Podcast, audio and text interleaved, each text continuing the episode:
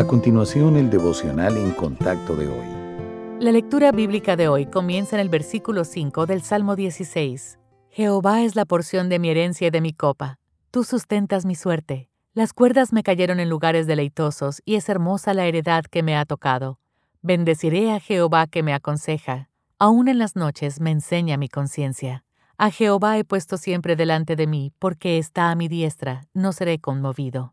Se alegró por tanto mi corazón y se gozó mi alma. Mi carne también reposará confiadamente, porque no dejarás mi alma en el Seol, ni permitirás que tu santo vea corrupción.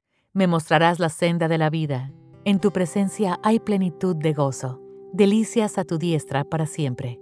Cuando David examinó su vida, vio las huellas de Dios por todas partes. Nosotros también debemos ejercitar nuestros ojos para ser conscientes de la presencia de nuestro Padre Celestial.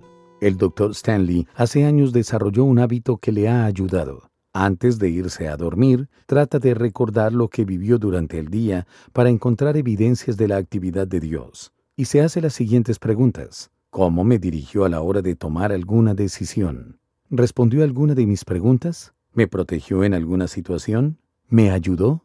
El Dr. Stanley dice que considerar la actividad del Señor graba la realidad de su cuidado en lo más hondo de su corazón. En el Sermón del Monte, el Señor dijo, Bienaventurados los de limpio corazón, porque ellos verán a Dios.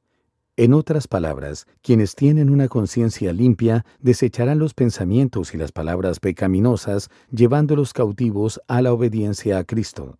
Como resultado, tales creyentes tienen una claridad espiritual que los hace más conscientes de la intervención de Dios en sus circunstancias. La evidencia del gran poder del Señor está en todas partes, si tan solo la busca. Ver el mundo con los ojos espirituales bien abiertos cambia la perspectiva del no puedo, a puedo porque Dios me ayuda. Viva con confianza y recuerde que nuestro amoroso y todopoderoso Señor habita en usted.